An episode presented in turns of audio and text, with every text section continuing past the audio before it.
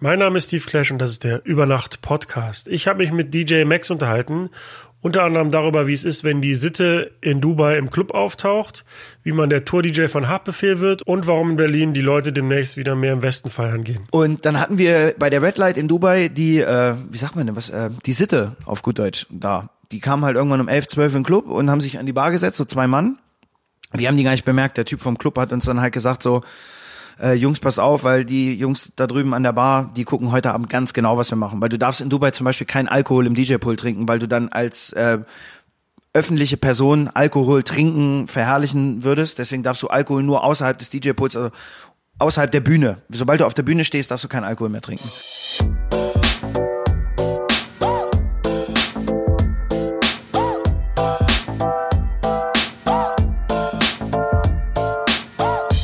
Über Nacht mit Steve Clash. Ich bin DJ Max und ich äh, treibe mich erfolgreich im Nachtleben rum seit äh, ja mehr als einem Jahrzehnt.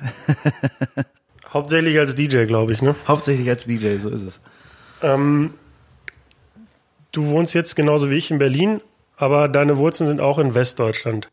Ja, ganz ursprünglich in Westdeutschland. Es ist ein, äh, ein bisschen komplizierter, hätte ich jetzt fast gesagt. Ich bin geboren in Aachen, habe dann so ungefähr bis ich zwölf war in der Nähe von Dortmund äh, gelebt, ähm, im wunderschönen Münsterland und bin dann nach Chemnitz gezogen durch meine Eltern und bin sozusagen im Westen geboren und im Osten groß geworden. Wie alt warst du, als du nach Chemnitz gegangen bist? Äh, 12, 13, ungefähr so in dem Dreh, ja. Gab's da die Mauer noch?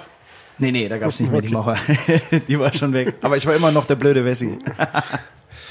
Ähm, und in Chemnitz bist du dann das erste Mal irgendwie mit dem Thema DJing ähm, zusammengekommen? oder? Genau, ja. Wie gesagt, ich bin halt nach Chemnitz gekommen, so kurz bevor das so pubertätsmäßig losging und äh, war dann erst gar nicht so Auflegen und Mucke, sondern erst so äh, BMX und Skateboard und sowas und bin dann so nach und nach äh, zum DJing gekommen. Also im Grunde genommen war es äh, dann lustigerweise wieder in äh, NRW. Ich habe meine äh, Großmutter besucht in Mülheim und habe am Bahnhof den Zug verpasst und eine Stunde äh, Zeit gehabt, die ich totschlagen musste und habe im Zeitschriftenladen so einen Elevator DJ Katalog gefunden und war da von Anfang an völlig fasziniert von und ähm, dann war das der große Wunsch zu Weihnachten und von da aus ging es dann so über Jugendhaus etc. los. Also am Anfang so, ja, halt einfach, weil es Bock gemacht hat, aber jetzt nicht so ernstes die ersten zwei, drei Jahre und dann so Step by Step und irgendwann hatte ich mehr Bock auf äh, Auflegen und äh, Club als auf Schule. Ja, man muss dazu sagen, ich, ich bin ja auch in Mülheim an der Ruhr geboren, ähm, da wo deine Großeltern ja leben. Äh, das macht mich natürlich jetzt sehr glücklich, dass das dann erst, wahrscheinlich hast du das jetzt extra It gesagt. all das- started in Mülheim. Ja, auch da war mein Start sozusagen, ja. Ähm, dann in Chemnitz hattest du die ersten Club-Gigs? Ja, Oder genau. erstmal privat oder wie lief das? Ne, erstmal so, äh, ja, erstmal Jugendhaus, ganz klassisch. Ich hatte dann einen Kumpel, der hat immer in der Kufa in Chemnitz, Kunstfabrik, äh, die hatten so einen DJ-Raum und der hat da samstags immer Auflegen geübt und da habe ich mich dann angeschlossen und dann haben wir halt da, ja, wie gesagt, also es klang wahrscheinlich grausam, ich, obwohl ich gerne nochmal einen Mitschnitt hätte von dem, was wir da damals veranstaltet haben. Und da haben wir so die ersten ein, zwei Partys im Jugendhaus gemacht und ja, so ging es dann los. Hast du auch klassisch nebenbei noch irgendwas in Anführungsstrichen ordentliches gemacht? Oder Ich habe äh, da noch, damals ja noch ganz normal äh, Schule gemacht und äh, da waren auch alle noch nicht so begeistert. Ich weiß gar nicht, wie alt wäre ich da? So 16, 17 wird es gewesen sein. Ähm, da habe ich mich nachts dann auch noch rausgeschlichen, um aufzulegen. Ich hatte das große Glück, dass mein Zimmer eine Feuertreppe hatte. Und äh, da habe ich mich dann nachts äh, rausgeschlichen, was ein ziemlicher Akt war mit der Plattenkiste damals noch, um auflegen zu gehen. Ja. es hätte auch schief gehen können. Ne? Das hätte meine, auch schief gehen können, ja. Wenn wäre der Gig ausgefallen wahrscheinlich, weil von Eltern erwischt. So ist es, ja. Der muss leider zu Hause bleiben, den hat Mama erwischt. Ja. Ähm, hast du denn dann auch irgendwann mal einen seriösen Job gehabt oder irgendwas? Oder bist du dann sofort in die Selbstständigkeit und hast. Ich habe ähm, ich hab Abi gemacht, weil immer die Vorgabe von zu Hause aus sozusagen war, Abi machst du aber noch fertig. Äh, Das habe ich dann auch gerade so geschafft, weil es mich eigentlich nicht mehr interessiert hat. Und äh, ich hatte mein Abi keine fünf Minuten, da hieß es, aber Ausbildung machst du schon noch. und dann habe ich äh, ja Ausbildung gemacht und dann, aber ja, eigentlich da war, war ich eigentlich schon voll auf dem Thema. Und äh, als ich dann da so komplett raus war, hatte ich auch gerade fast zeitgleich den, äh, habe ich bei äh, Jam FM mit der Radiosendung und so angefangen. Und da war, da wäre ich dann eh äh, auf kurz oder lang so, äh, hätte ich vor dem Problem gestanden, dass es beides zeitlich gar nicht mehr so zusammengepasst hätte. Und seitdem ist es eigentlich auflegen. So. Ja, bei mir war es ähnlich, ähm, dass ich einfach, also ich, ich äh, war auf einer Gesamtschule, muss man dazu sagen, und da hat man sich dann nach der zehnten Klasse die Frage gestellt, macht man jetzt weiter oder nicht? Beziehungsweise die Frage hat man sich hauptsächlich nicht selber gestellt, sondern äh, die haben sich andere gestellt, darf der Junge jetzt weitermachen? Und dann habe ich mich am Ende in der zweitem Halbjahr, zehnte Klasse noch mal ein bisschen reingeklotzt, damit ich weiter Abi machen kann. Nicht, weil ich Bock drauf hatte, sondern weil ich dachte, die andere Option wäre einfach dann arbeiten zu gehen und das kam halt überhaupt nicht in Frage. Bleib ich lieber hier, ja. Dann mache ich noch ein bisschen Schule. Ja, und das hat sich dann bis zum Ende des Studiums so durchgezogen. Also, also quasi aus Also du hast eigentlich nur Abi gemacht und studiert, um nicht arbeiten zu müssen. Das ist richtig, ja. Ich hoffe, meine Eltern hören den Podcast nicht, aber ähm, die haben das nämlich zum großen Teil finanziert, deshalb vielen Dank nochmal. Aber es hat mir ja auch was gebracht, so ist nicht. Aber so, wir schweifen ab, wir wollen ja über dich reden. ähm, wie, bist du denn zu JamFM gekommen? Wie kam das? Äh, zu JamFM im Grunde genommen über Harry. Ja, Harry hat damals ein, ähm, ein Angebot gekriegt, ähm, die Patriot-Sendung zu machen. Also Jam hat Harry gefragt, ob der eine Deutschrap-Sendung machen will. Und ich bin ziemlich zeitgleich oder so ein Jahr vorher dann auch mit da mit Harry zusammengekommen, was jetzt auflegen und äh, äh, für ihn auflegen als als Live-Rapper noch anging. Und ähm, ja, dann waren wir uns da ziemlich schnell einig, dass wir das zusammen machen. Und so ist das im Grunde genommen losgegangen. Und dann äh, gab es fast zeitgleich, gab es ja nochmal eine Ausschreibung von JamFM für die, für die Sendungen. Äh, nochmal für einzelne DJ-Sendungen. Und da habe ich dann ganz normal noch das Qualifying mitgemacht und war dann glücklicherweise einer der fünf, die noch eine eigene Sendung gekriegt haben. Und dann hatte ich mit Harry sonntags die Patriot-Sendung alle zwei Wochen. Nur für Deutschrap und montags meine eigene Sendung. Ich glaube, die anderen Bewerber, die da noch gewonnen haben, waren auch unter anderem DJ Tomic und ähm, Detail, den ich auch schon interviewt Genau, habe. Tomic, Detail, wer war denn da noch? Da, Lil O hatte auf jeden Fall. Ich weiß aber nicht, ob der schon vorher da war oder dann auch darüber gekommen ist. Boah, ich weiß, ich weiß es jetzt gar nicht mehr gerade so genau. Und, ähm, wie hast du Harry kennengelernt? Äh, oh, Harry habe ich kenne ich schon ewig. Ich habe, ähm, also ich war oh, so ganz am Anfang äh, riesen Specialist-Fan schon immer. Dann hat Harry, äh, die haben auch mit Specialist bei ein, zwei Partys, Konzerten gespielt, die noch Kumpels von mir in Chemnitz gemacht haben. Dadurch kannte man sich halt so flüchtig. Und dann war ich ja mit Ron und Schuster aus Chemnitz immer dicke, hab mit dem Schuster auch äh, ein paar Jahre zusammen gewohnt und Schuster und Harry kennen sich schon äh, nicht aus dem Kindergarten, aber äh, keine Ahnung, es dürfen vielleicht jetzt auch schon 20 Jahre sein. Und darüber kannten wir uns halt immer flüchtig und dann ähm, war ich schon in Berlin und Harry hat einen neuen Live-DJ gesucht und war dann irgendwie mit Schuster in Kontakt oder hat mit Schuster telefoniert und der meinte dann ja, ja einer von unseren Jungs, der Max ist jetzt auch äh, in, in Berlin seit einem Jahr, hau den doch mal an und ja, that's it. Dann seid ihr aber auch als der Patriot, glaube ich, getourt, ne, als Team? Oder was Genau, hieß nur die Radiosendung so? Die Radiosendung hieß so und wir haben mit der Radiosendung eine so eine Clubtour gemacht über fünf, sechs, ja, glaub fünf, sechs Städte waren's, wo wir halt Partys, wo wir nur Deutschrap gespielt haben. Du spielst ja immer noch mit ähm, Harry zusammen als Tightalter Soundsystem und ihr macht eure Red Light District. Aber Genau. das stelle ich mal ganz kurz zurück, weil wir nämlich chronologisch jetzt erstmal noch auf Chemnitz zurückkommen. Ähm, du sagtest gerade, dass du mit Ron und Schuster befreundet warst. Und Genau.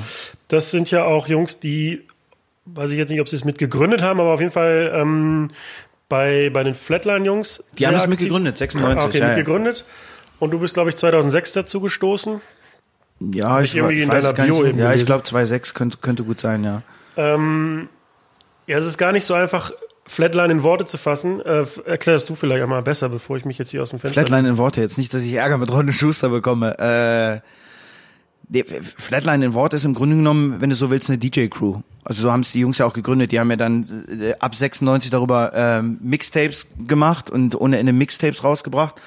Ich weiß gar nicht, wie viel es am Ende gab. Irgendwas zwischen 50 und 100 wird es gewesen sein und sich damit halt einen Namen gemacht.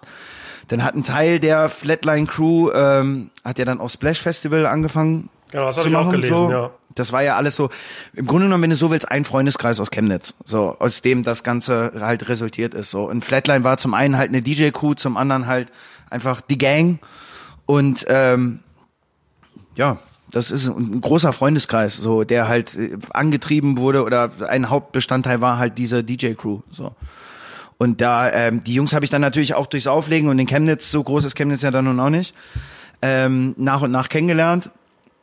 Und ähm, ja, auch von den Jungs da super viel gelernt, auch vom Schuster. Ich habe ja, wie gesagt, mit dem Schuster dann auch zusammen gewohnt ein paar Jahre. Da einfach super viel gelernt, jetzt auch äh, sowohl was Auflegen angeht, was Partys angeht, äh, ja, wie macht man was, wie verkauft man sich als DJ, äh, ja, wie stellt man die ganze Nummer an, so. Und da, ja, also bin da sehr dankbar für, so, die Jungs haben mir da echt viel mitgegeben. Ihr macht ja auch immer noch gemeinsam ähm, diese Flatline Party oder den Flatline Floor auf dem Splash jedes Jahr und Ja, die Down and Dirty ist es ja mittlerweile. Also, ja. okay, ja. Die Down and Ähm, Dirty Party. Und äh, aber ihr, ihr nehmt euch immer sehr viel oder ihr macht euch sehr viel Mühe und ähm, gestaltet sehr liebevoll am Anfang so einen äh, Videotrailer und die Party hat dann immer ein Thema, was dann auch komplett auch äh, dann in eurem Outfit durchgezogen wird. Ja, ist eine Hip-Hop-Motto-Party. Aber äh, du, im Grunde genommen ist die Down and Dirty, äh, irgendwann ist die Nummer mal ziemlich aus dem Ruder gelaufen, könnte man sagen. Nee, ganz ursprünglich war die Down and Dirty kurz und knapp. Ähm, da habe ich mit dem Schuster schon zusammen gewohnt und ich, Ron und Schuster und noch ein anderer Kumpel von uns, wir wollten einfach eine Party machen, auf der wir nur das spielen, wozu wir Bock haben. Und das fiel halt genau zusammen mit dieser großen ersten Dirty South Welle, dem ganzen Zeug, was aus dem Süden kam, dann 2.5, 2.6, ja. Und wollten halt eine Party machen, wo wir einfach nur dieses Zeug spielen. So. Und dadurch ist die Down and Dirty entstanden. Und dann haben wir da halt zwei, drei Partys so gemacht, was auch super war. Und dann hatten wir, glaube ich, bei der dritten oder vierten hatten wir einfach von der Grafik her ähm, alle Camouflage auf dem Flyer an. So, und dann war halt so, was aber einfach nur eine Fotomontage war. Und dann war so, okay, komm, dann lass uns auch alle Camo anziehen.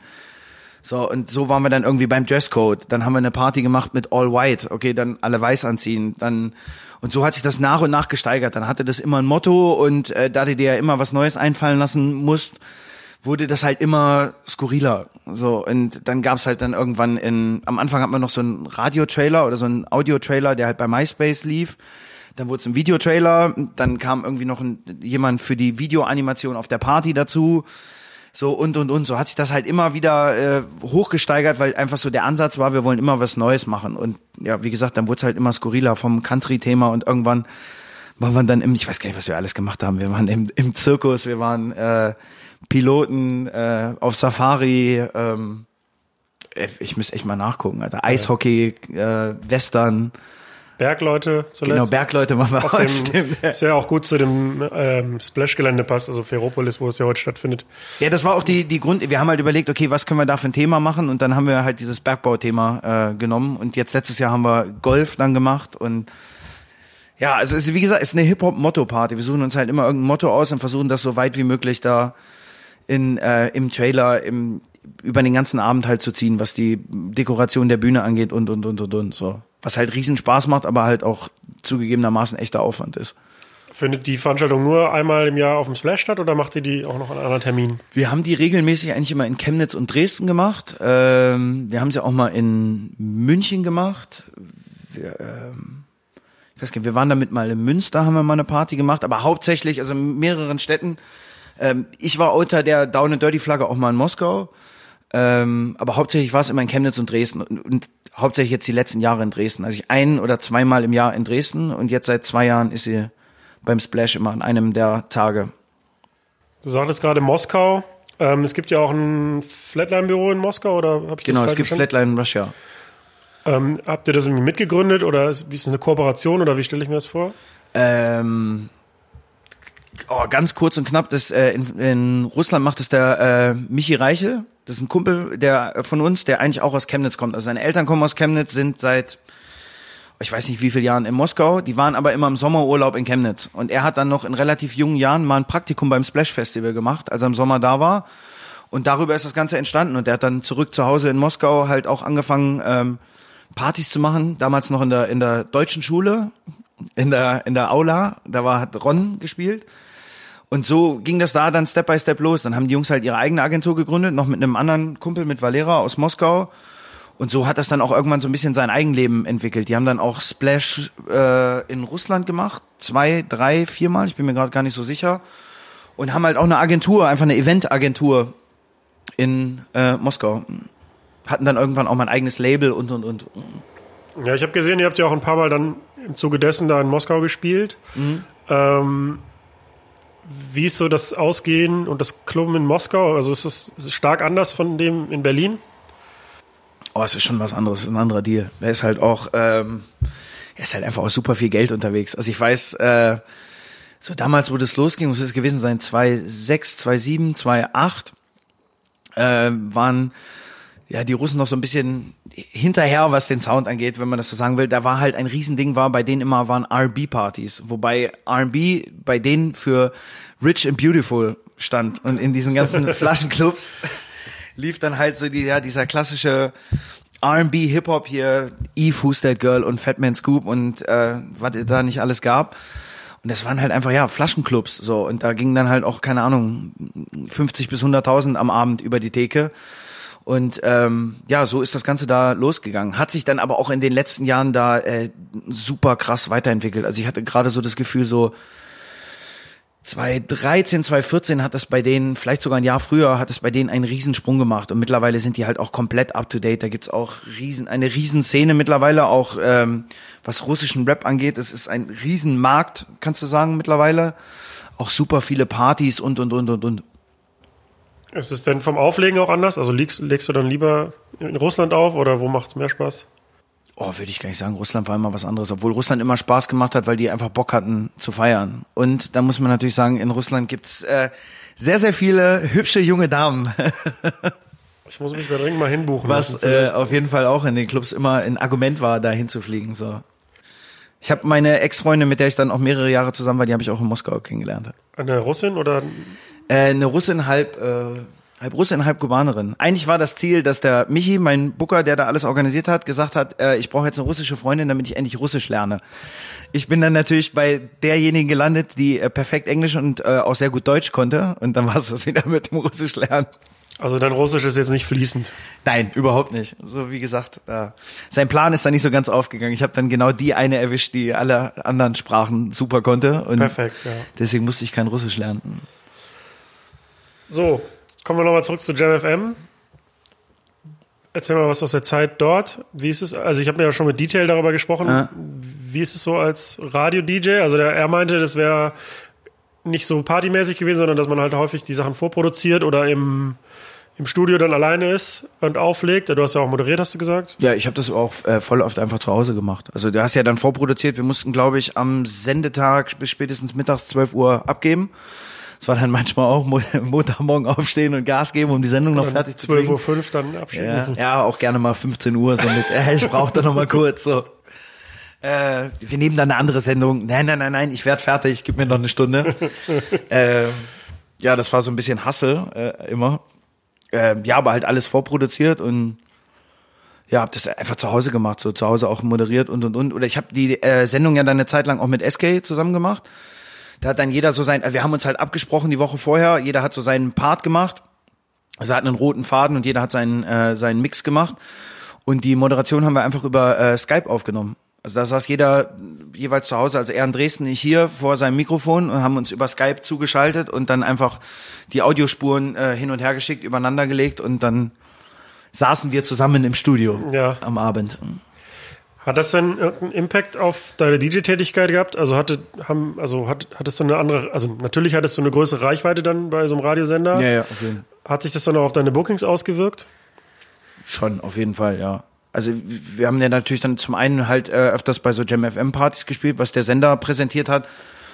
Und ähm, ja, natürlich, also das spielt natürlich einfach so in deine Bekanntheit mit rein. Jam FM war natürlich auch ein ähm, eine super Werbung, einfach eine super Marke. So die, die berühmte DJ-Klammer, was kann man dahinter setzen? Da war JamFM natürlich immer eine super Nummer, aber also ich würde sagen, es war einfach eine Kombi aus, aus allem dann zu dem Zeitpunkt auch so. Dass äh, zum einen ich der, äh, der DJ von, von Harry war, wie die Patriot-Sendung hatten, dass ich die Radiosendung bei JamFM hatte, so und und und dann der DJ von Haft war und das war dann, glaube ich, einfach das äh, Gesamtpaket, was es dann ausgemacht hat. Ähm, und wann bist du von Chemnitz nach Berlin gekommen und warum? Ich bin von Chemnitz nach Berlin gekommen vor ja, ziemlich genau zehn Jahren, würde ich jetzt sagen. Ja, doch, müssten jetzt schon zehn Jahre sein. Äh, auch wegen meinen Eltern. So, meine ganze Family war dann irgendwann hier. Und ähm, dann bin ich auch nach Berlin. Und äh, Berlin bietet einem natürlich dann auch einfach viel mehr Möglichkeiten äh, als Chemnitz. Also ich war immer super gerne in Chemnitz, bin auch heute immer noch super gerne da. Aber die Möglichkeiten sind natürlich hier eine ganz andere. So. Und dann war irgendwann war der Schritt einfach nur logisch, weil es hat für mich und meinen Job mehr Sinn gemacht, wie sich ja im Nachhinein rausgestellt hat. äh, auch, also bestätigt hat im Nachhinein. Und dann war halt meine Family auch hier und ja, dann war es einfach nur logisch, nach Berlin zu ziehen. War das denn bei dir dann so ein nahtloser Übergang, was so Gig, Gigs angeht? Oder bist du dann häufig noch nach Chemnitz gependelt und musstest erstmal gucken, dass du in Berlin unterkommst? Nee, ich bin ziemlich, ziemlich viel noch gependelt. Also gerade die ersten zwei, drei, wenn nicht sogar vier Jahre bin ich immer noch viel hin und her gependelt, weil auch gar nicht jetzt äh, nur Chemnitz, aber was dann halt Dresden, Leipzig, Zwickau, so der ganze ähm, Raum Sachsen war, da war natürlich auch super viel mit Auflegen und das war die ersten drei, vier Jahre schon noch sehr viel. Also ich würde behaupten wollen, es waren am Anfang, bin ich so im Monat noch irgendwie noch drei, vier Mal nach Chemnitz gefahren oder war dann halt auch noch mal zwei, drei Wochen in Chemnitz und das hat dann so über die Jahre so Step by Step abgenommen. So und jetzt bin ich halt eigentlich so ja durchs Auflegen auch so einmal im Monat äh, noch in Chemnitz. Aber hat's gerade die ersten Jahre so, dass viele Leute in Chemnitz gar nicht gemerkt haben, dass ich weggezogen bin, weil äh, man sich immer noch so gesehen hat, wie man sich vorher auch gesehen hat. Also ich habe die vorher halt auch alle im Club getroffen und auf Partys getroffen, wenn ich aufgelegt habe. Und das war ja dann immer noch so. So und da waren dann auch viele irgendwie so ein paar Jahre später so, wie du wohnst jetzt in Berlin. Ich sag ja schon seit ein paar Jahren. Ach so echt krass. So, aber ja, der Ort so war halt der gleiche. So deswegen ist es einigen auch gar nicht aufgefallen, dass ich weg war.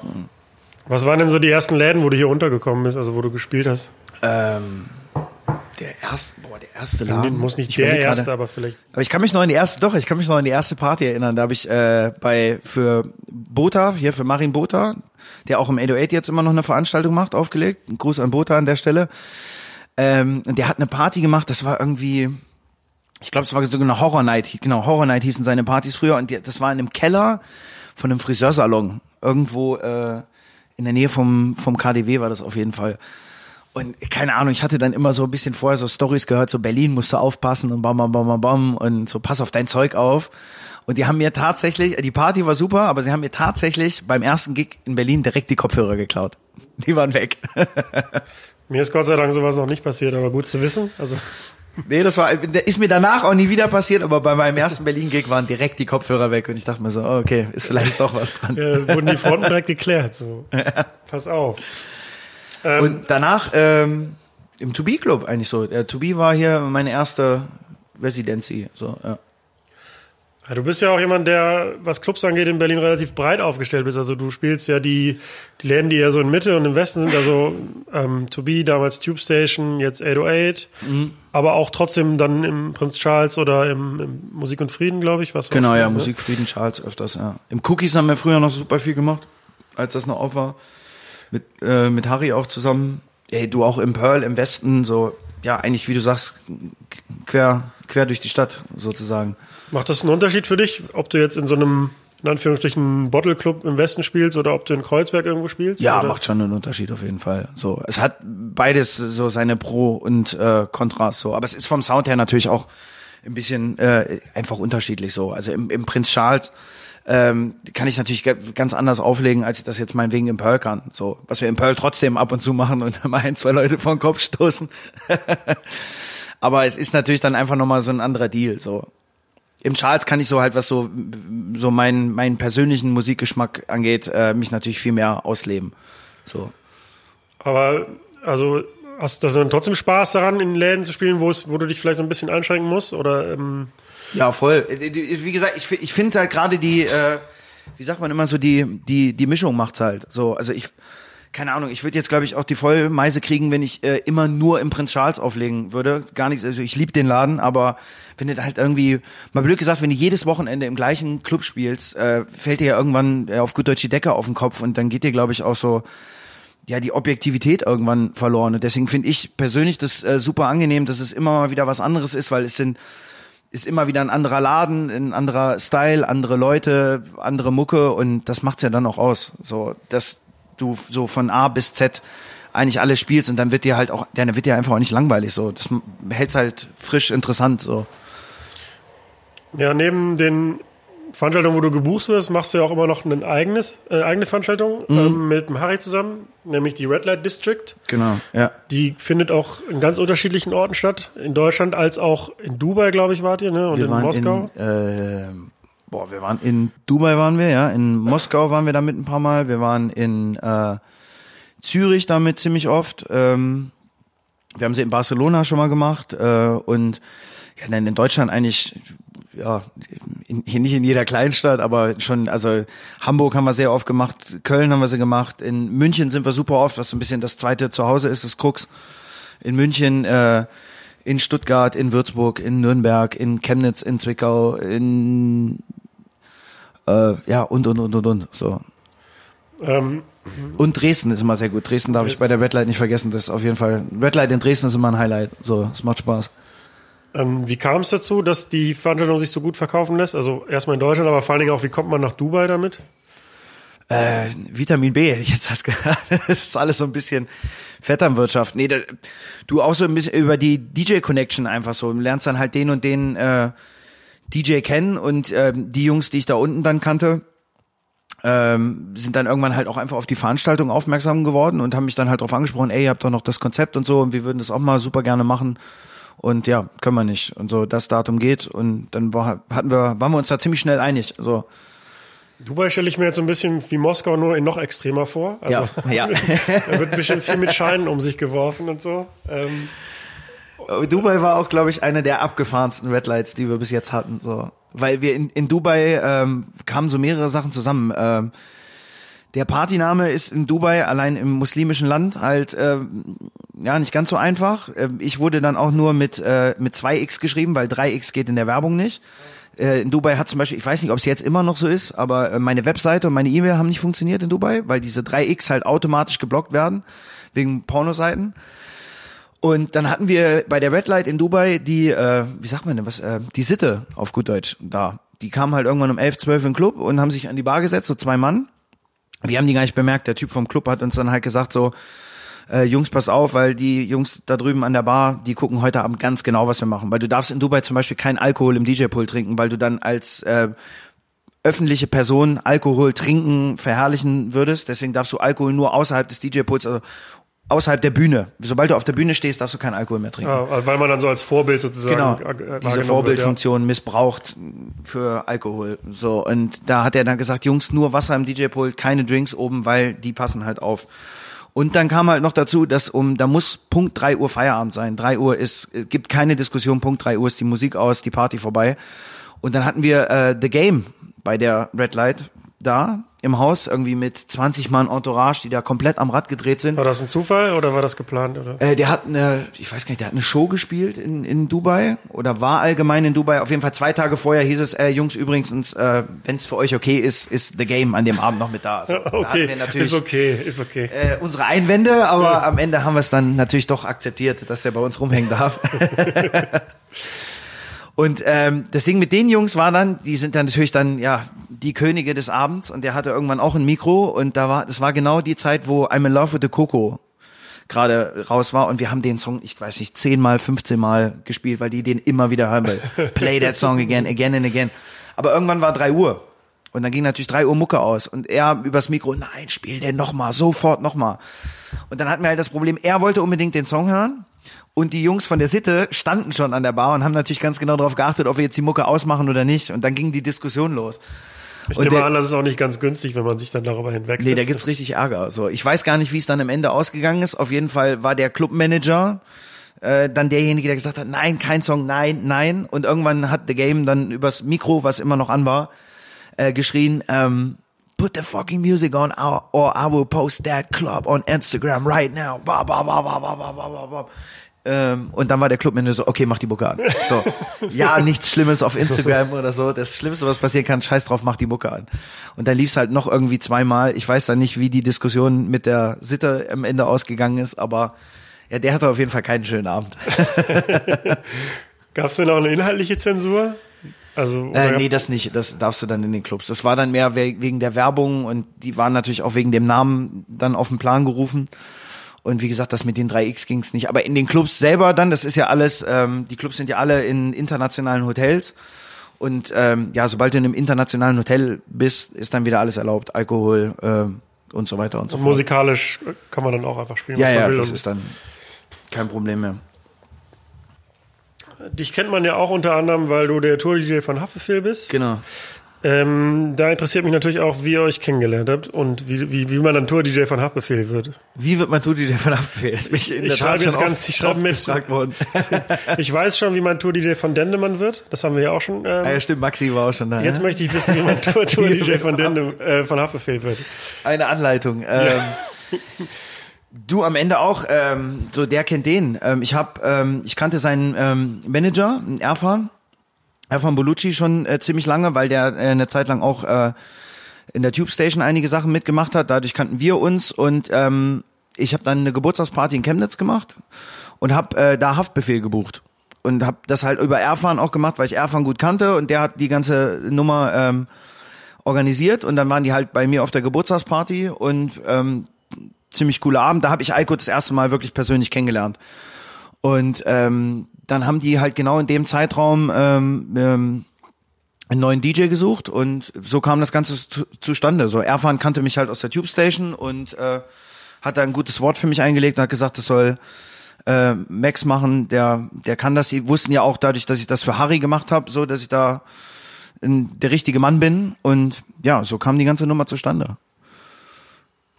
Wie sieht denn so dein, dein DJ-Job dann aus, wenn du eine Haftbefehl-Show spielst? Also ähm, spielst du die ganzen Instrumentals oder ähm, scratchst du nur? Oder wir, erklär mal, was du genau machst für die, die nicht so den Plan davon haben. Äh, zum einen, äh, ja, bin ich halt der, der Knöpfchendrücker. Ich drück auf äh, Stop und Play und äh, spiele natürlich die Instrumentals ab.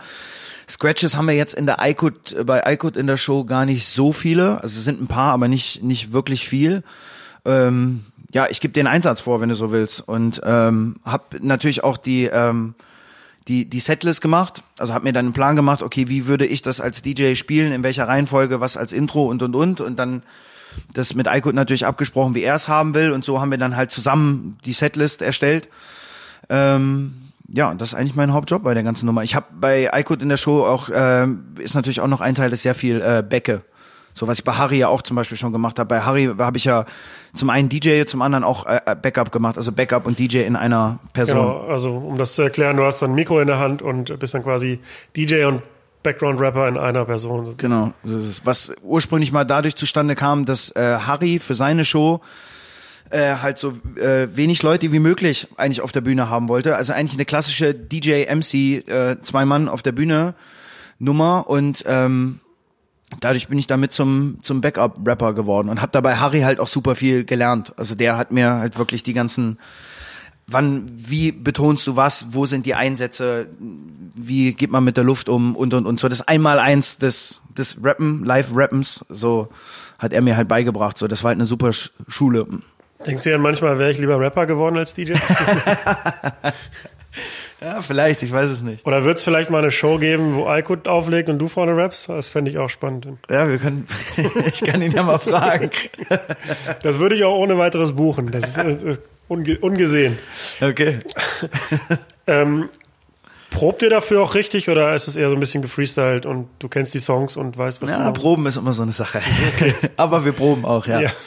ja. wir proben natürlich auch, ja, auf jeden Fall. Also gerade für die großen Dinger, was dann der, ähm, ja, der Red Bull Soundclash zum Beispiel war, das war natürlich mit x Proben verbunden. Also zum einen wegen, wegen uns und neues Programm und was wir machen, zum anderen halt auch, weil da ja die ganze Lichtshow, äh, Videoanimation und, und, und, da hing ja so viel mit dran, dass man das natürlich alles sauber durchproben musste.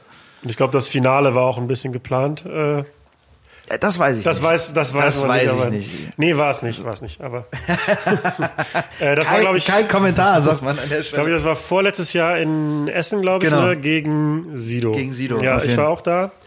Ähm, da ist, glaube ich, noch, bevor die Show mal losging, äh, bei Sido nämlich der Vorhang schon gefallen.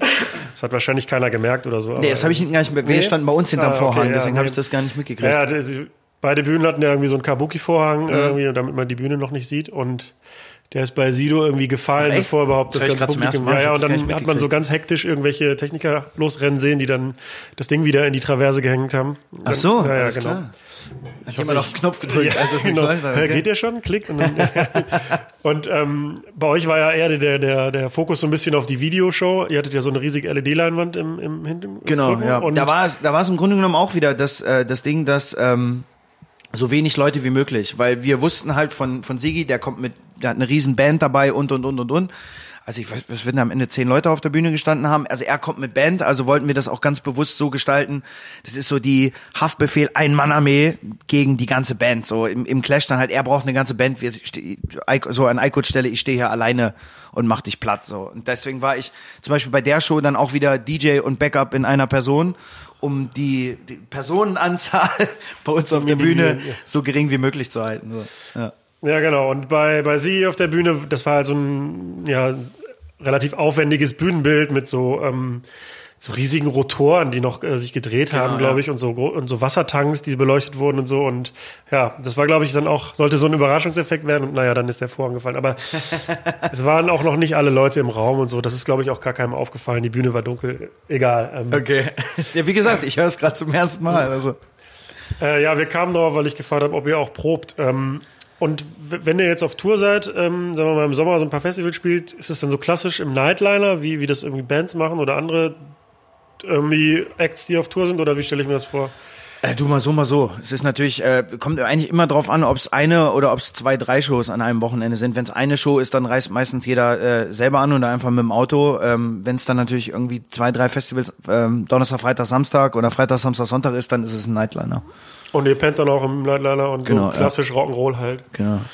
Bist du auch ähm, am musikalischen Prozess irgendwie involviert oder ist es auch so wie bei Maxi, dass du einfach so der Tour-DJ bist und aber an, dem, an, der Produkt, an den Produktionen jetzt erstmal nicht Nee, in teilhast? den Produktionen selber habe ich nichts. Also ich äh, höre natürlich öfters Sachen vorher und sag mal meine Meinung dazu oder was ich irgendwie anders machen würde, aber äh, auch nur gering. Also den, den Großteil, so die ganze, das ganze musikalische, die Produktion, das macht ja bei äh, Haft alles der Benny Blanco und Farhot. So die Achse heißen die Jungs ja jetzt. So die sind da der, wie sagt man, der Motor des Ganzen. Was war so das Größte, was ihr gespielt habt?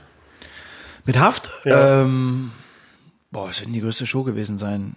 Ja, doch, die größte Show dürfte jetzt schon, ähm, also ich weiß jetzt nicht, ob von den Leuten her, es könnten beim Frauenfeld ein paar mehr gewesen sein, bin ich mir jetzt wirklich nicht sicher, aber so die größte, äh, die beiden größten, wichtigsten Shows waren zum einen der Red Bull Soundclash, also der garantiert mit der größten Aufmerksamkeit, Ja, durch den Livestream. genau, so, und ja. alles, äh, und ähm, dann, dass wir als ähm, äh, Co-Headliner beim Splash gespielt haben letztes Jahr mit Coop, mit Rata zusammen. So.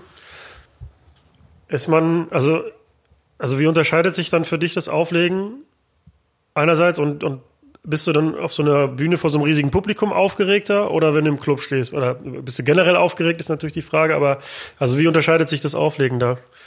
Äh, aufgeregt eigentlich immer. Also im, du im Club natürlich nicht nicht mehr wirklich aufgeregt. Ähm, so oder dass ich jetzt tagelang nicht schlafen kann. Ich glaube, da will ich gar nicht mehr pennen. Aber äh, immer schon doch so eine gewisse Grundanspannung. Auch jetzt bei jedem x-beliebigen Club-Gig. Einfach so, dass du richtig reinkommst. So die ersten ein, zwei Songs ist erstmal so ein bisschen eingrooven einfach so. Danach wirst du automatisch ruhiger, weil okay, Laptop, es funktioniert alles so. So guter Start ist da immer wichtig, egal wie groß oder klein das Ganze ist. Aber ähm, bei so Festivalshows natürlich, ja. So, also gerade bei so diesen großen Dingern, wenn du dann weißt, auch jetzt bei dem beim Soundclash, so ähm, okay, jetzt geht's drum. So jetzt jetzt muss die Nummer halt sitzen. Das ist natürlich eine ganz andere Anspannung als ähm, als jetzt bei, im Club normal aufzulegen. So. Aber umso geiler ist es natürlich dann, wenn es klappt. So, hm. Hast du irgendwie noch ein Backup mit auf der Bühne oder wenn der Laptop abkackt, dann ist Schicht? äh, ich habe zwei Laptops in der Tasche. Ah, okay. So. Kam das schon mal vor, dass du den zweiten benutzen musstest? Mm, nee, bis jetzt habe ich Glück gehabt. Na, Gott sei Dank. Bis jetzt habe ich Glück gehabt. Mir ist einmal, einmal kurz vor einer Haftshow der Laptop abge, abgeschmiert. Aber ich, ich glaube so zehn Minuten vorher, was dann ziemliche Hektik war, aber er pünktlich zur Show ging er wieder. Ähm, nee, ansonsten habe ich da bis jetzt echt Glück gehabt. Also Klopf auf Holz. Äh, bis jetzt ging es eigentlich immer irgendwie kein, keine, also mir ist, glaube ich, ein, zwei Mal Serato hängen geblieben, aber äh, äh, nichts, was jetzt nicht irgendwie in ein, zwei Minuten äh, zu beheben war. Das ging eigentlich immer. Gott sei Dank. Hm. Gibt es auch häufig dann so Terminkonflikte, wenn, wenn ihr halt irgendwie im Sommer so ein paar Festivals oder Shows gebucht seid und du dann aber vielleicht möglicherweise vorher schon einen Club-Gig gebucht hast, gibt es Terminkonflikte oder Ja, kommt öfters mal vor. So, aber bis jetzt haben wir es eigentlich immer ganz gut ähm, gelöst bekommen.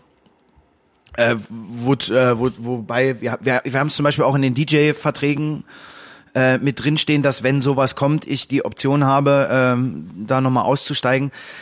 Ja, was im Grunde genommen aber auch nur, ähm, also ich finde dann immer Papierkram ist. Also entweder man einigt sich oder man einigt sich nicht. Also ich habe ja auch keinen Bock, egal ob ich jetzt einen Vertrag habe oder nicht, äh, da irgendeinen äh, Clubbesitzer oder Partyveranstalter vom Kopf zu stoßen. Also meistens rufe ich die Jungs dann einfach selber an und sag, ey, so sieht's aus. Und meistens findet man ja dann einen Weg. So, so ich denke da immer eine gute Kommunikation ist da ja mehr als die halbe Miete. So, das macht halt viel aus. Und bis jetzt ging das eigentlich immer ganz gut.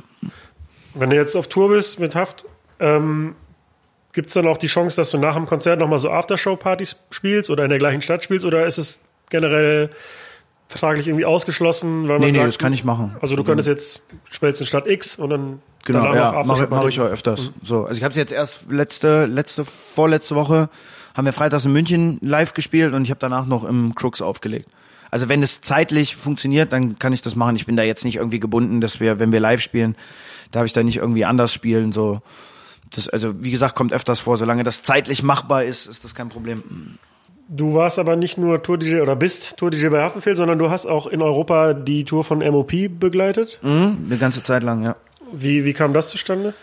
Ähm, auch über einen Kumpel von mir, der ähm, Thomas Preisler, auch ein Chemnitzer, der hat die, äh, der hat das Booking für die Jungs jahrelang gemacht und ähm, wie der, das war seine, ja, das war seine erste Tour, wie er die erste Tour für die Jungs gemacht hat, ähm, wollten die dazu halt ein Mixtape haben und und und das Ganze ein bisschen größer aufziehen. Und dann hat er mich und den äh, DJ Kennedy, auch ein Chemnitzer, damals gefragt, ob wir das Mixtape machen wollen. Und dann haben wir das Mixtape gemacht und davon waren die Jungs äh, schwer begeistert. Das gab's damals dann auch, die haben ein Fotoshooting für, wie hieß denn der Katalog, für einen 77 äh, Merch-Katalog damals gemacht. Und dann gab's halt diese ähm, ja, Fotoreihe im Katalog, die waren auf dem Cover, dazu gab's das Mixtape, die Tour, das war so alles ein Paket. Und ähm, ja, so habe ich die Jungs kennengelernt und so ging das Ganze los. Und dann war ich dann immer mit unterwegs oder ein Großteil unterwegs. Wenn die Jungs in Europa waren, war ich dann mit am Start. Ist es ein anderes Arbeiten, wenn man mit so einem internationalen Act zusammenarbeitet? Oder ist es vergleichbar wie eine Haftshow? Also für dich jetzt aus Perspektive des DJs? Ähm, nee, schon sehr, sehr ähnlich. So, wobei man dazu sagen muss, die Jungs sind halt auch super entspannt. So, also du, ich glaube, es kommt dann egal, ob äh, Ami, Deutscher oder Franzose, auch immer super viel auf den Künstler und äh, das Umfeld an, also auf die Truppe an sich. Da gibt's, glaube ich, in, in jeglicher Nationalität äh, äh, coole Jungs und äh, schwerere Fälle, mit denen man halt nicht so gut klarkommt. Das ist dann gar nicht so unbedingt, äh, egal jetzt Ami oder Deutsch, so. Bei den Jungs war es halt wirklich so, die sind super umgänglich, ähm, super entspannt und äh, was man bei denen natürlich gemerkt hat, ist schon so alte Schule. So, was ich dann halt auch bei durch Leute wie Harry mitgekriegt habe, auch durch äh, durch Afrop zum Beispiel. Das sind halt wirklich so Leute, ähm, wo du halt merkst, so gerade zu deren Zeit, es kommt halt einfach drauf an, dass du live lieferst, die live rappen können, die eine Live-Show machen können, die da eine gute Präsenz haben und so. Das war für mich halt immer cool, so diese alte, obwohl ich jetzt ein bisschen jünger bin als diese ganzen Leute, oder jetzt auch nicht so viel jünger, aber das halt noch so komplett mitgekriegt zu haben durch Harry, durch Robbe, ähm, durch MOP dann auch so, weil das schon, das ist eine gute Schule einfach so. Das so Live-Rappen, so dieses Oldschool Boom-Bap, Hip-Hop, ähm, ja, das ist halt einfach nochmal ein anderer Deal, so als manche Live-Show jetzt heutzutage. Obwohl das auch schon viel, viel besser geworden ist, finde ich, über die letzten Jahre. Also da hatte, gab es durchaus mal ein, ein größeres Tief im Rap oder Deutschrap, was Live-Shows anging. So. Das ist schon die, also die Qualität, was man jetzt so an Live-Shows mitkriegt, ist auf jeden Fall schon wieder schwer gestiegen. So.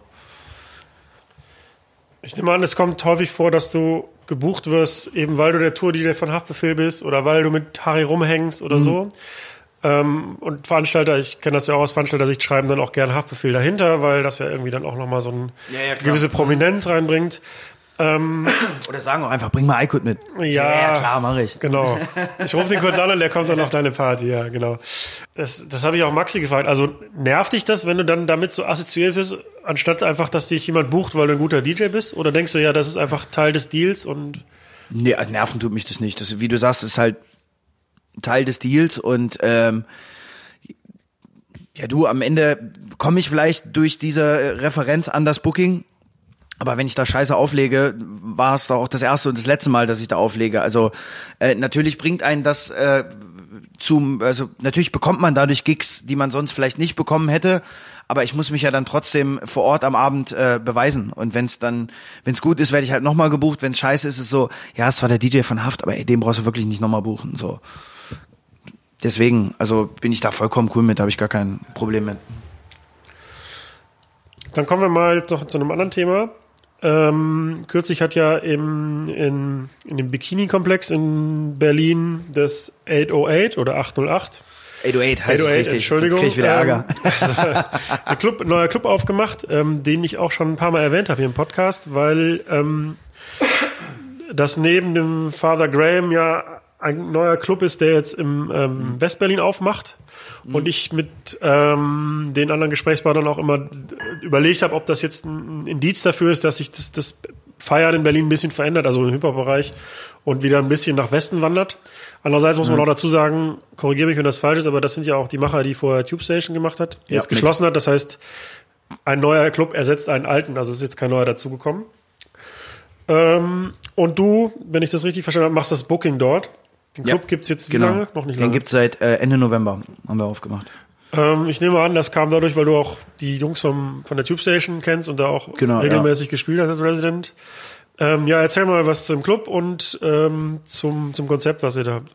Ähm, ja, zum einen, wie du gesagt hast, es rückt alles so ein bisschen äh, nach, nach Westen, also so die, die City West kommt ja jetzt immer mehr und ähm, du, dann war es auch einfach der, der, ich würde sagen, der Grundansatz war einfach was Neues zu machen. So, die Tube gab's ja dann auch ähm, acht Jahre, ein bisschen mehr als acht Jahre. Ähm, und ähm, das war ganz gezielt, dann einfach zu sagen, man macht jetzt mal was Neues, einen neuen Club, ähm, ja, einfach Tapetenwechsel, wenn man so will. Und äh, das 808 ist ja jetzt nicht der direkte Nachfolger der Tube, also der indirekte Nachfolger der Tube. Wie gesagt, sind sehr viele Leute im 808 involviert, die vorher die Tube gemacht haben.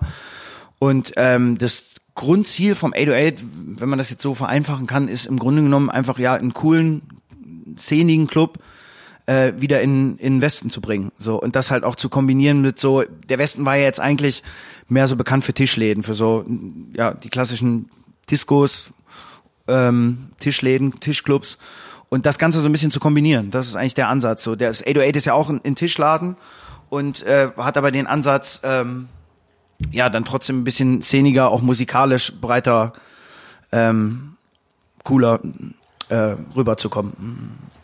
Ihr habt ja relativ am Anfang jetzt schon einen Showcase mit Bowser gehabt Mhm. und ähm, zuletzt jetzt auch Trettmann irgendwie als Special Guest. Äh, das ist natürlich eine Ansage, direkt in den ersten Wochen da solche Acts ähm, sich in den Laden zu holen. Ist es jetzt so ein Ding? Es kommen noch mehr.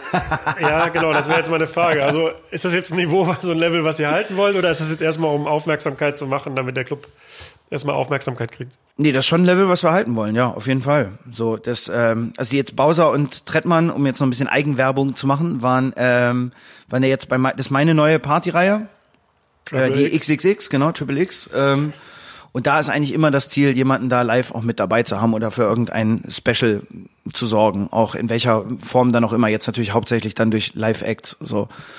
Und da versuchen wir natürlich, äh, ja, so viele Leute wie möglich zu mobilisieren und da immer wieder für ein Highlight zu sorgen. Ähm, und wie seid ihr sowohl bei der Party jetzt als auch allgemein im Club musikalisch aufgestellt? Ist es nur Hip-Hop oder wird es da unterschiedliche Abende geben? Oder Es ist jetzt erstmal nur ähm, äh, ja Hip-Hop im weitesten Sinne. Also du hast ähm, im Grunde genommen gibt's drei Abende im 808. Äh, der, am Donnerstag ist der, der Lieblingstag.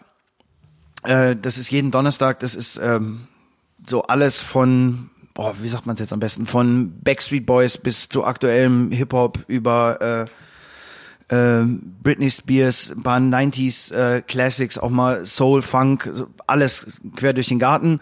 Und das versuchen wir halt, es soll jetzt nicht so diese klassische, klingt dann immer so ein bisschen so, ja, okay, macht eine Afterwork-Party, so.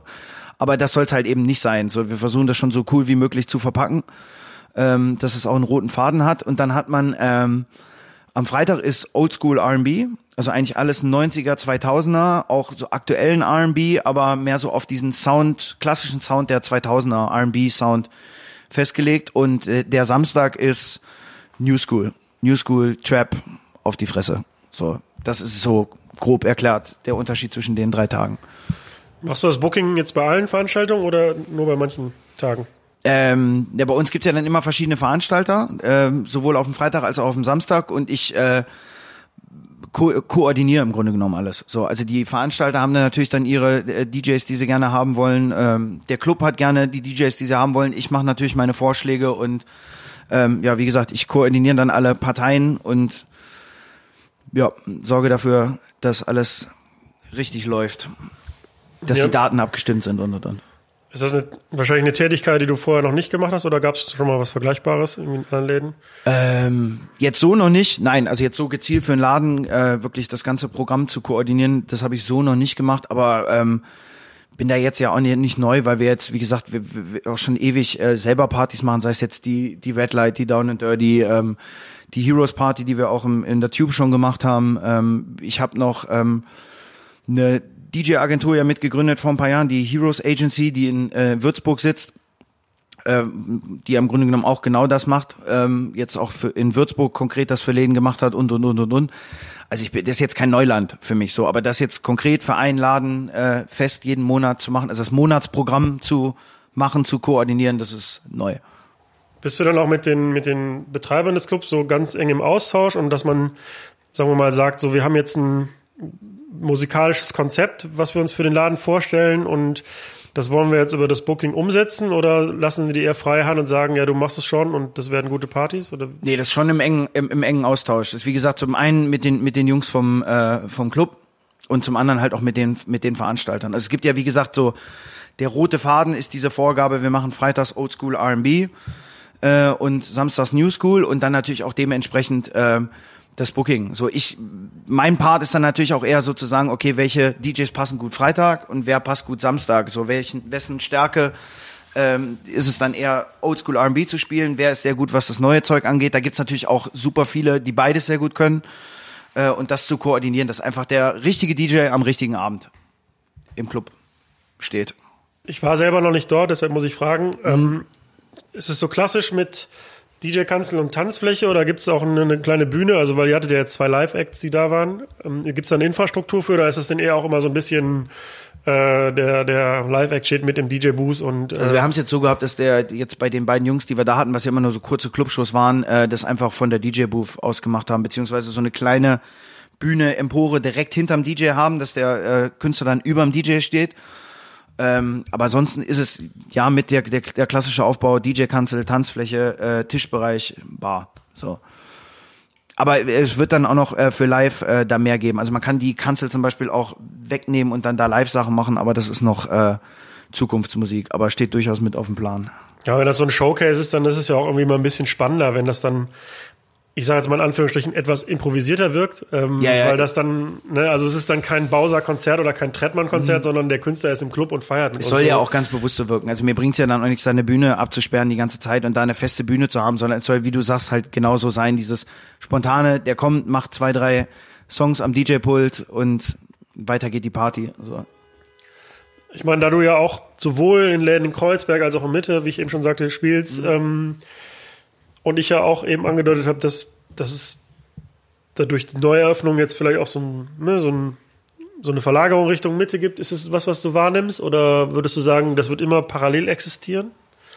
Also so ein, ja, eine Szene in Kreuzberg und dann etwas, was in Mitte passiert? Ja, natürlich. Das, das wird immer so ein bisschen von von Stadtteil zu Stadtteil äh, unterschiedlich sein. So Kreuzberg ist ja nochmal ein ganz eigenes Ding. So Kreuzberg ist natürlich auch viel, äh, wie sagt man denn, äh, viel äh, ja künstlerisch, künstlerischer, äh, alternativer. Alternativ klingt immer so so herabwertend, Nö, finde ich, aber nicht. Also so es- es ist halt einfach ja viel alternativer so ein ähm, wie das Charles halt auch, wo es halt äh, gezielt darum geht, so wirklich Musik, äh, Musik in Raum zu geben, auch verschiedenen Künstlern aus den verschiedensten Rubriken eine Plattform zu geben und und und. Und ähm, ja, du, wie gesagt, lange Rede, kurzer Sinn, da wird es natürlich immer einen Unterschied geben. so. Aber das ist ja zum Beispiel jetzt, um es aufs 808 nochmal zurückzukommen, genau so ein Ansatz, den wir da versuchen, genau sowas halt auch mit in den Westen zu bringen. Aber es ist natürlich auch ein, ein Stück weit in Spagat, weil man muss halt gucken, okay, was passt für den Westen, was ähm, passt für, für den Rest, wie, wei- inwieweit kann man was kombinieren. So. Und das wird, ist meiner Meinung nach jetzt auch ein Prozess. Das wird sich jetzt so im, im nächsten Jahr zeigen, wie weit man das Ganze spielen kann. Wir werden es natürlich auch gezielt mal drauf anlegen. Jetzt unter anderem halt dadurch auch, dass ich versuche, da so viele ähm, Live-Künstler und Rapper wie möglich ähm, zu machen und reinzukriegen, auch immer für so eine kurze Clubshow. Und dann wird man einfach mal sehen, wo die Reise hingeht. Aber das ist natürlich der Ansatz, so dass äh, dieses West-Feeling oder diesen West-Flair mit dem zu kombinieren und daraus eine coole Nummer zu machen, so. Weil das ja also in meinem Fall ja, wie du ja auch richtig sagst, so genau das ist, wo ich mich bewege. So zwischen den Westclubs und Flaschenläden und den alternativeren äh, Locations, äh, Konzerten und und und und und so. Und das ist so der Melting Pot des Ganzen. Oder soll es sein? So, das ist der Ansatz. Und ich finde, bis jetzt funktioniert das auch immer, immer besser. Kannst du nach der kurzen Zeit auch schon ein bisschen das Publikum einschätzen? Sind das so Leute, das Stammpublikum aus der Tube von früher oder also entwickelt sich das so genauso, wie ihr euch das vorgestellt habt? Das halt auch, ja. Bis so jetzt auch, aber es ist natürlich immer noch ein Prozess. So. Also es sind natürlich viele Leute aus der Tube, klar, so, weil das auch einfach unser, unser Einflussbereich, so, unser Publikum war jahrelang. Sind natürlich auch einige, aber man merkt natürlich auch schon, dass man im Westen ist und äh, mehr Leute aus dem aus dem Westen kommen. Es waren jetzt aber auch super oft Leute. Ich weiß es jetzt natürlich nicht bei. Ich gehe ja nicht durch den Laden und frage, ey Stadtteil, sag mal, oder wie Ja, beim wie beim Mediamarkt an der Kasse hier, sagen Sie mal bitte Ihre Postleitzahl. So, wo was vielleicht gar nicht so eine euch doofe das Idee nicht so? wäre. Ach so. Ich, ich sag das immer beim Eingang. So am Eingang mal kurz nach der Postleitzahl. Ist gar nicht so doof die Idee. Mehr Ähm, Marketing in den Club bringen, sag ich. Genau, ja. Äh, so, es gibt Rabatt, wenn ihr mir eure Postleitzahl und eure E-Mail und eure Telefonnummer verratet. bei manchen aber nur die Telefonnummer. Bei Ja, genau, ja, die Telefonnummer nur gezielt. Aber da reicht ja auch schon ins Instagram-Profil. Also eine stichprobenartige. Ja, egal. Wir Nee, aber man merkt schon, dass, äh, dass, dass es sich so Step by Step mischt, was natürlich auch unser, unser Ziel ist. So. Ja, was ich auch so ein bisschen wahrnehme, nicht nur in Berlin, ist so, dass ähm, so das Nachtleben oder das Ausgehen so ein bisschen stagniert. Ähm, ja, so ich sag mal, der große Hip-Hop-Hype ist jetzt auch irgendwie an seinen Zenit gestoßen, meiner Meinung nach. Also was Partys betrifft, jetzt nicht Live-Musik, sondern Partys. Und viele Clubs sind so ein bisschen auf der Suche nach was Neuem und dann wird irgendwie aus Verzweiflung die 100. 90er-Party veranstaltet, ähm, um dann irgendwie einen Tag in der Woche noch Umsatz zu machen. Ähm, ist es was, was du auch wahrnimmst? Jetzt nicht unbedingt im 808, weil der Laden hier neu ist, aber wenn du auflegst, irgendwie Tours? Ja, schon. Es ist so, wie, ja, wie sagt man denn, wie du sagst, ist nicht stagniert, aber ja, es sucht so ein bisschen eine neue Richtung, glaube ich so. Aber du, was glaube ich auch einfach ganz normal ist, so, weil diese diese Up and Downs hatte man ja immer mit mit äh, mit Hip Hop mal weniger Hip Hop, mal mehr Hip Hop. Dann gab's ja auch wirklich eine ganze Zeit lang diese riesen EDM-Welle, so, wo ja auch selbst auf Hip-Hop-Partys oder so in so Clubs und Discos ja super viel von diesem Abtempo-Zeug lief. Oder wurde, es gab ja eine Zeit lang, da bist du ja gar nicht drum rumgekommen um das Zeug so. Und ähm, es dann immer hieß so, ja, Hip-Hop funktioniert nicht mehr und dies, das und jenes. Und dann kam es halt doch wieder. So diese Up and Downs hast du ja, hast du immer. Das liegt ja so in der Natur der Sache. Äh, was ja auch gut und richtig ist, weil sonst wird's ja irgendwann langweilig. Aber ich war zum Beispiel bei diesem ganzen Hip-Hop-Hype, äh, sowohl Clubs, was ja auch was Deutschrap angeht und und und, finde ich immer wieder krass, wie lange sich dieser Hype hält oder in was für Dimensionen das Ganze immer noch äh, vorstößt, weil ich kann mich halt auch an eine Zeit erinnern, wo gerade jetzt so Live-Zahlen, was Deutschrap anging, äh, da haben die Großen irgendwie so 5, 600er, 700er Hallen. Natürlich gab es da immer wieder zwei, drei Ausnahmen, die auch große Hallen gespielt haben. Aber so in summa summarum waren das keine großen Hallen, die man mit Deutschrap oder keine großen Touren, die man mit Deutschrap spielen konnte. Und jetzt sind ja super viele Leute super oft in riesen Hallen unterwegs und ausverkauft und hochverlegt und Zusatztour und was super ist, krass ist und das geht Gold und der geht Platin. Und ähm, ja, du, ich bin mal gespannt, wo es wo es hingeht. Wie gesagt, ich habe mich schon vor so einem guten Jahr gefragt, so, okay, krass, jetzt muss doch irgendwann mu- muss doch der Peak mal erreicht sein, aber es jetzt irgendwie wird immer noch mal einer draufgesetzt, so. Ja, im Live-Geschäft ist das auch noch was anderes. Also da das sehe ich auch, dass Deutschrap da auch noch äh, hoch im Kurs ist irgendwie und ähm, dann auch so neue Künstler äh, dann auch direkt äh, relativ große Hallen füllen und so. Aber ich meinte halt eben dann eher im Clubbereich, dass einfach so dieses, also wenn du dann mal auf eine Hochzeit auflegst oder so und dann oder auf einer Firmenfeier und da dann die Leute irgendwann schon sich aggressiv Hip-Hop wünschen, dann hast du, merkst du halt einfach, okay, wir, das Thema ist jetzt endlich durch. So.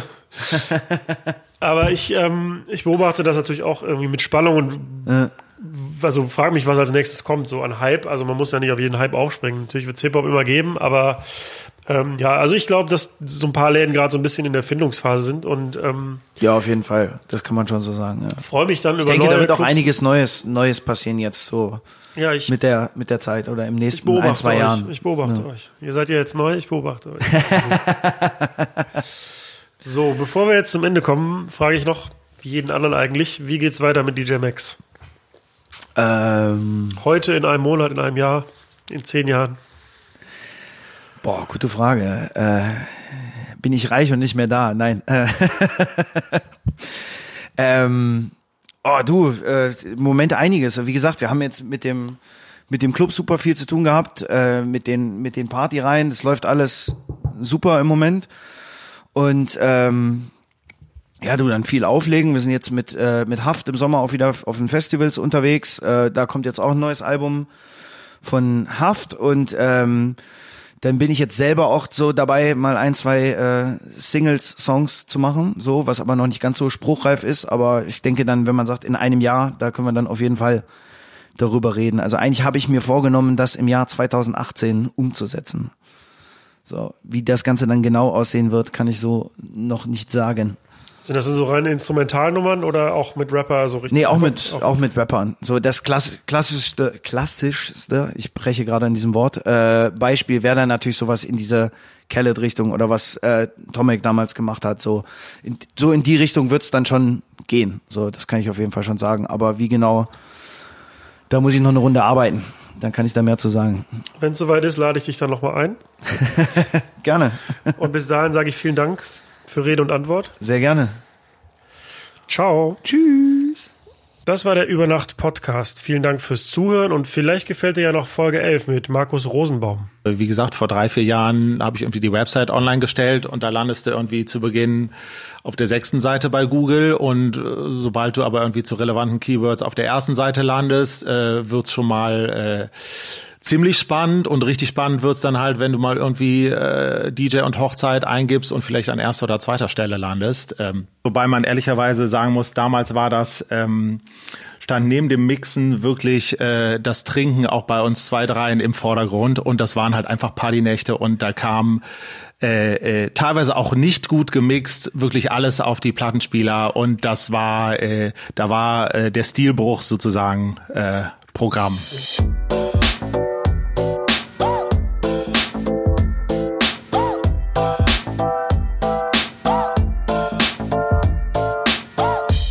Über Nacht mit.